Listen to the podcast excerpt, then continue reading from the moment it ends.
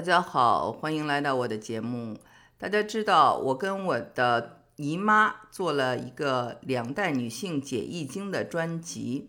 那么这个专辑呢，我们是介绍了很多啊西方的易学给大家。最近呢，我收到了一个朋友跟我的来信啊，他呢就很关注我这个专辑，因为他说呢，他对这种传统的用儒家思想来解析易经呢，他不是感兴趣，他对我的角度非常的感兴趣。他本人呢是一个理工科做 AI。大数据的这么一位呃斯坦福毕业的博士，在北大呢学的是计算机系，在斯坦福呢呃除了学这种数据啊统计啊，还学了一个社会学系，所以呢可以说呢他是一个呃有文啊又有这个理工背景的科学家。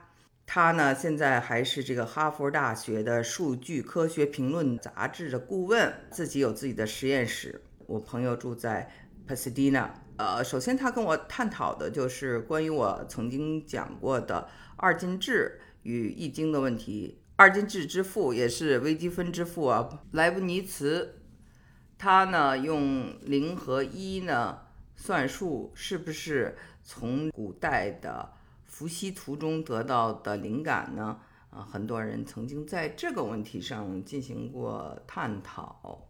我这个朋友因为是搞计算机和大数据出身的，他说二进制是计算机的基础，也是人工智能的基础。这个都不是什么新鲜了，一就是阳啊，零就是阴。我我在我的节目中已经多次谈到了，这在这里呢我们就不要多说了。莱布尼茨呢认为，中国的八卦里的设计就包含了二进制的算术。布莱尼茨呢，曾经写过一篇文章，一七零三年皇家科学院的年鉴上发表的，叫做《论使用符号零和一的二进制算术》，兼论其用途及它赋予远古中国伏羲图的意义。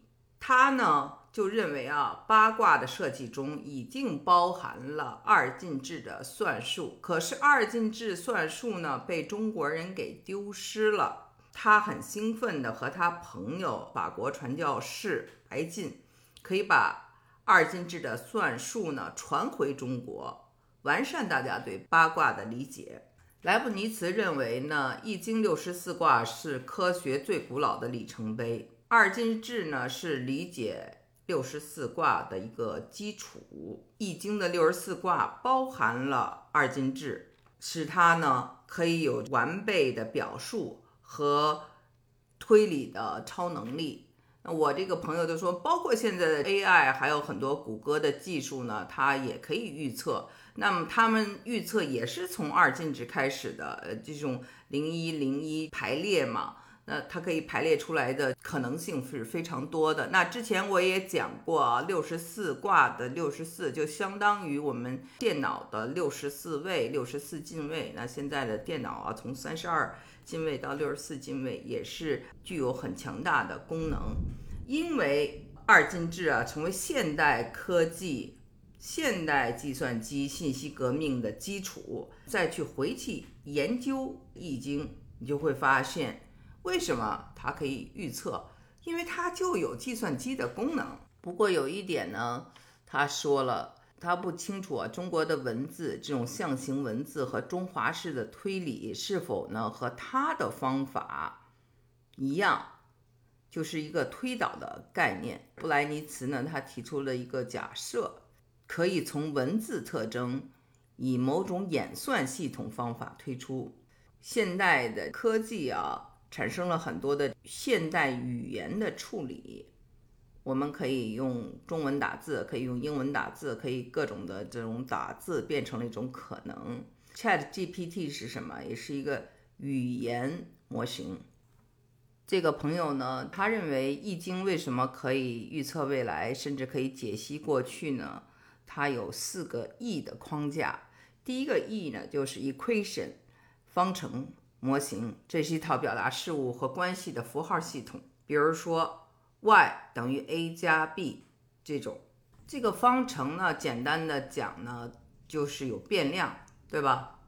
有一个，比如说 x 或者一个 y，代表一个变量。有变量就有什么？就有误差。所以这是为什么？既是最先进的技术，所有的预测都是无差的。这个呢，我也曾经讲过。第二个 E 就是 estimation，估值。根据观察的现象和数据，选中的方程及模型，做一个参数的估值。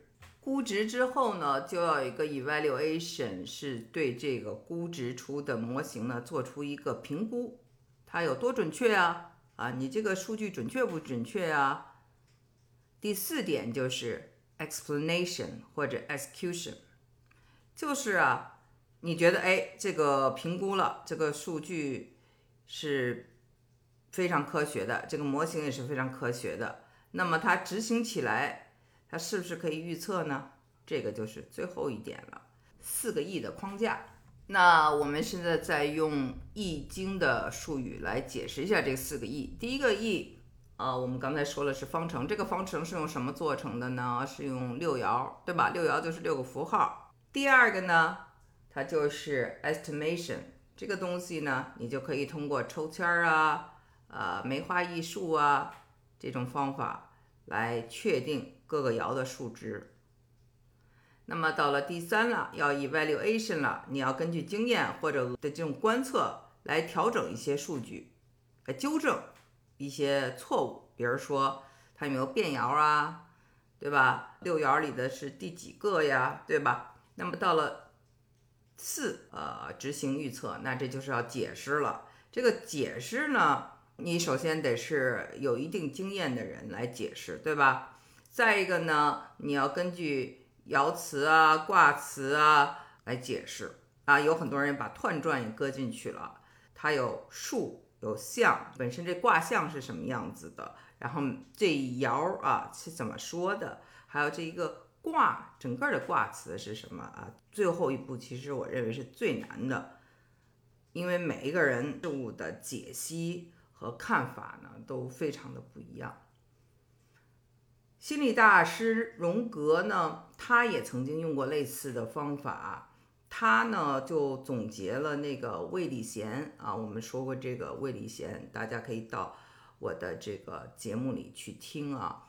谁是魏礼贤？呃，来中国的一个传教士啊。他呢翻译的这个《易经》呢是翻译成了德语。那么正好呢，心理学大师荣格是懂德语的，对吧？所以他们俩成为好朋友了。荣格呢，他是用这种钱钱币啊来占卜，那跟大家现在很多人用的方式都一样。我我们也都是用铜钱儿，对吧？铜钱占卜呢，就是我们刚才说的第二啊，第二个 estimation 这个。荣格呢就做出了一个概括，说六维阴阳还有六十四卦呢是易经方法的基本元素。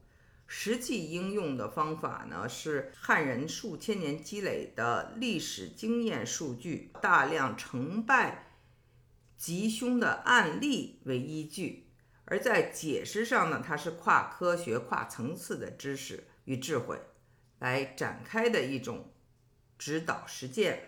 六维就是六个爻嘛，阴阳是它的这个二进制本身。我这个朋友呢，他从一九九三年获得斯坦福大学的统计学硕士和社会学博士以后呢，他就开始从事这种预测的工作。他就发现了啊，那关于物质世界的这种预测呢，一般是比较准的，但是呢，有了人类行为规则的时候呢，这个数据模型就变得特别的复杂，所以呢，这种啊预测呢。也就不如对物质世界的未来预测呢准确。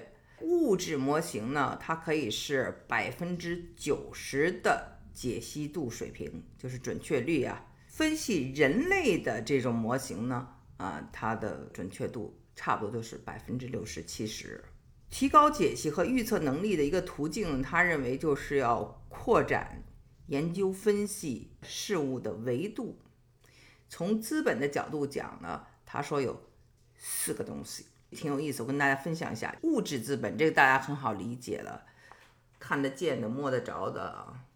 社会资本、物质资本你就想象是财富吧，社会资本你就想象是地位吧，智慧资本就是讲人的一些学识啊、一些认知能力啊等等。精神资本啊，这个精神资本我觉得很有意思。我的理解啊，就是跟我们的潜意识所相连接的这种精神资本。他因为是学理工的，跟我的这个语境不太一样。他把这个精神资本呢，他当做说是一种精神的信念，